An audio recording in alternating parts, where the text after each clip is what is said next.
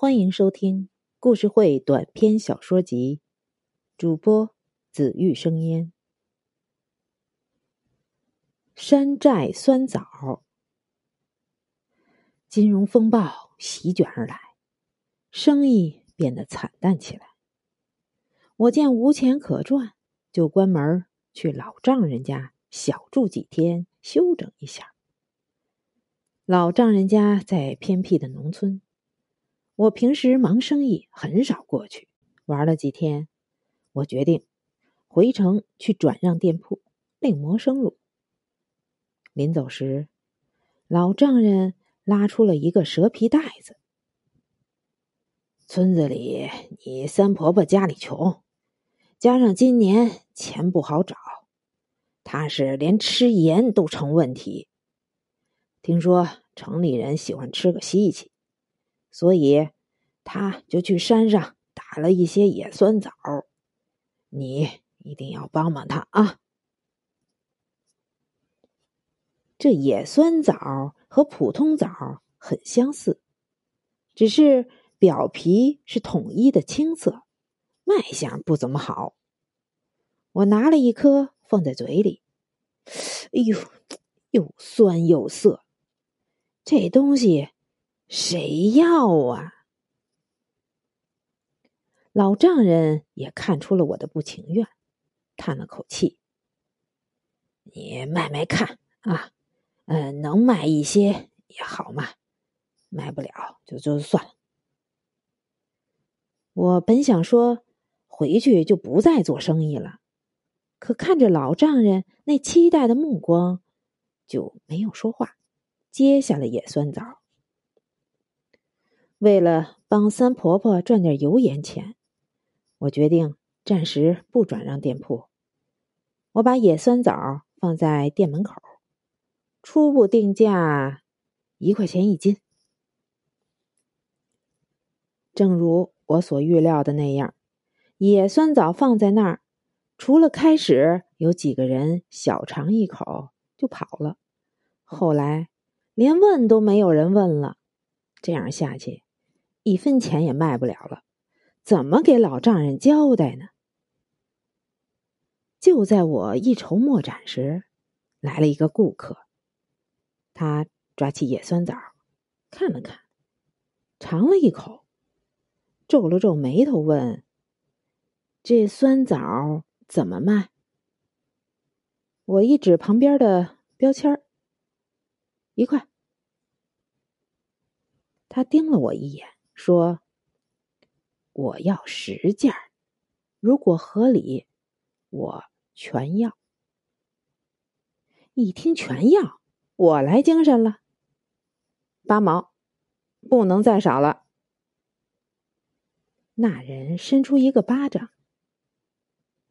你这货都这样了，我给你五毛，卖就卖，不卖。”我就走人，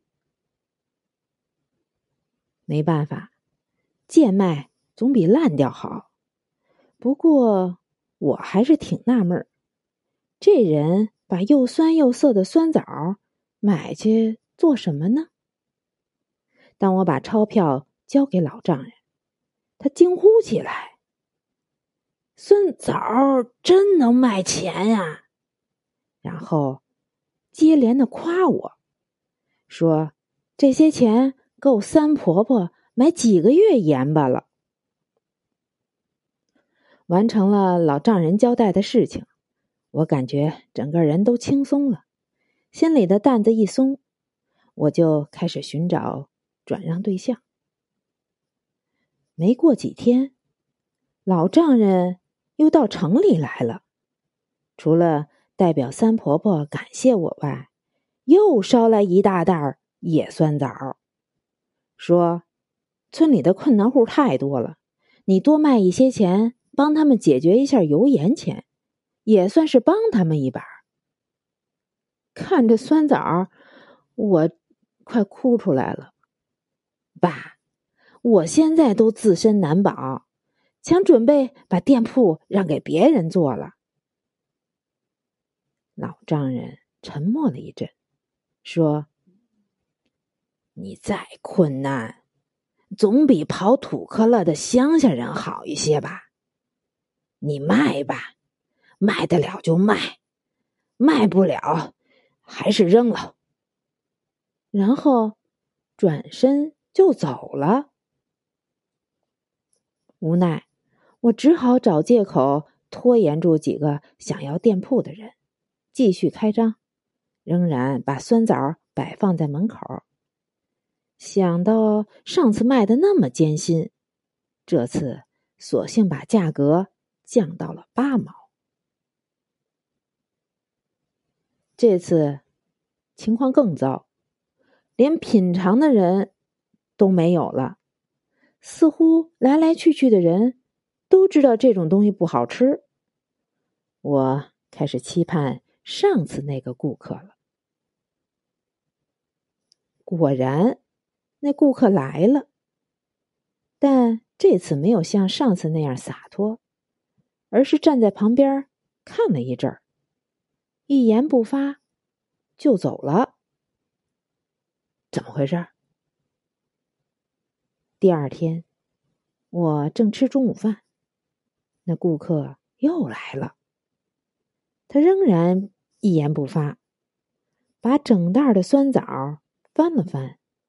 摇了摇头，又离开了。真是个怪人，我迷惑不解。我正纳闷时，那顾客又折了回来。老板，你这酸枣怎么卖？我张口想说八毛，可想起这几天看都没人看，就。五毛，那顾客微微一笑，伸出三个手指。三毛，我全要。这也太低了吧！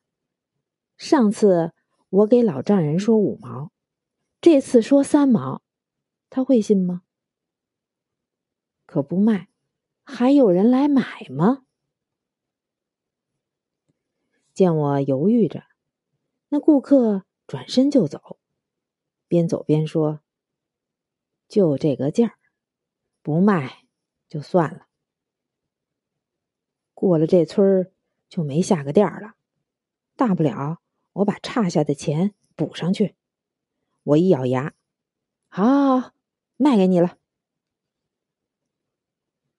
老丈人又来了，我把卖酸枣的钱。给了他，看着老丈人数钞票，我这心就疼。我可是按照每斤五毛钱的钱给老丈人的。老丈人数完钞票，抽出几张递给我。我今儿来的时候，在三岔街看见有卖山寨酸枣的，感觉挺奇怪的。你能不能帮我买一点回来？我换了三趟车，终于到了三岔街。刚走了几步，就看见远处一家店铺门口围了好多人，忙走了过去。刚一走近，我就被商铺门口的一个牌子吸引住了，那上面写着“山寨酸枣，三块钱一斤”。枣子的名字我听了不少，也从没有听过还有叫这种雷人名字的枣子。老丈人说的一定就是这里。我忙挤了进去，只见中间一个人正在忙忙碌碌的过秤。嘿，那不是在我那儿买酸枣的顾客吗？我听别人叫他吴老板。哦，我明白了，原来那顾客他自己也是开店的，他低价把酸枣从我那里买过来，然后又高价卖出去。可我那里的价格那么低都没人买，为什么他的价格这么高也有人要呢？我拉住一个买了枣子的人问：“大哥。”你们也喜欢吃这酸东西？那人边嚼一个边说：“不错，不错，这东西还是第一次看见，味道又酸又甜，还能开胃。”说罢，他给我拿了一颗。这枣子正是我卖给他的，所不同的是，我的酸枣皮儿是青色的，可他的却是黄澄澄的。轻轻咬一口，还真是酸中带甜，味醇可口。这是怎么回事儿？吴老板也看见了我，热情的招呼：“你来啦！”来，进店铺里坐一会儿吧。随即，他把手里的活儿交给了其他人，就带我进了房间。他给我倒了一杯茶，说：“其实做生意要讲究头脑，除了质量过硬、价格公道外，还要讲究心齐，才能吸引回。”回头客，心齐，我有点不明白。他微微一笑：“你看看你自己卖的酸枣有什么卖相？青须须，还灰灰的。但到我这里，我把它们放到谷堆里闷一段时间，熟透了，变成这。”黄澄澄的，这就有心了。我小声嘀咕：“我怎么知道酸枣放谷堆里就能变色呢？”吴老板反驳：“要做某个行业的生意，你就必须把它吃透。可你却对它一点儿不了解，你怎么去做呀？瞎碰！”只能让你失败。嗯，说的还有一些道理。我问：“那棋呢？”吴老板说：“你看看，野酸枣多土啊！但在我这里，却叫上了山寨酸枣。现在。”什么都有山寨的，可你见过山寨酸枣吗？没有吧？顾客一听这名字，首先就来兴趣了。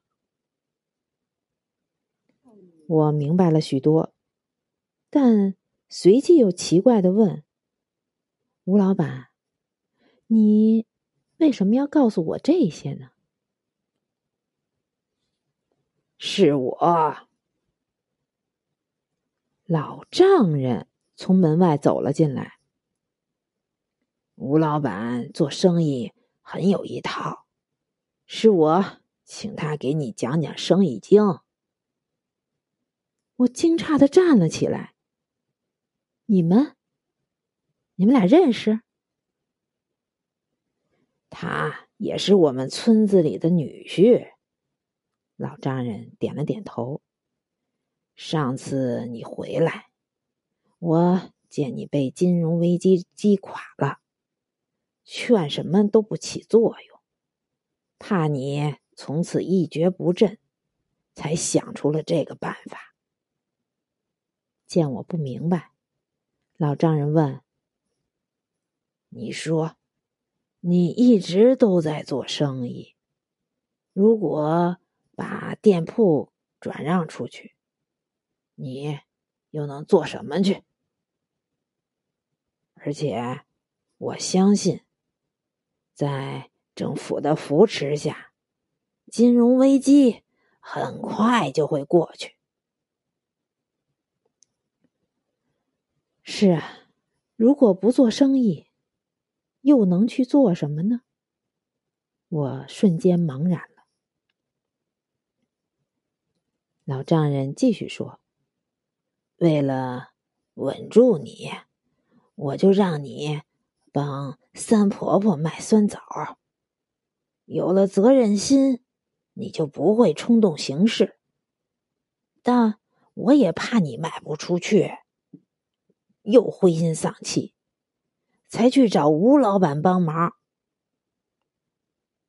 原来里边还这么多曲折，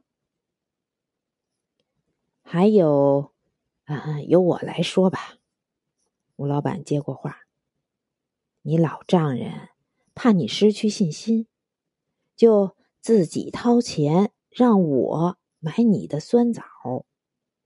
可我把酸枣拿回来之后，发现，在谷堆里放一段时间。”就可以改变它的味道和颜色，于是我就搞了这个山寨酸枣。当然，第二次是我主动找你去买了。随即，吴老板拿出一叠钞票递给老丈人：“老人家，这是你第一次给我的买酸枣的钱。”现在如数还给您，还能说什么呢？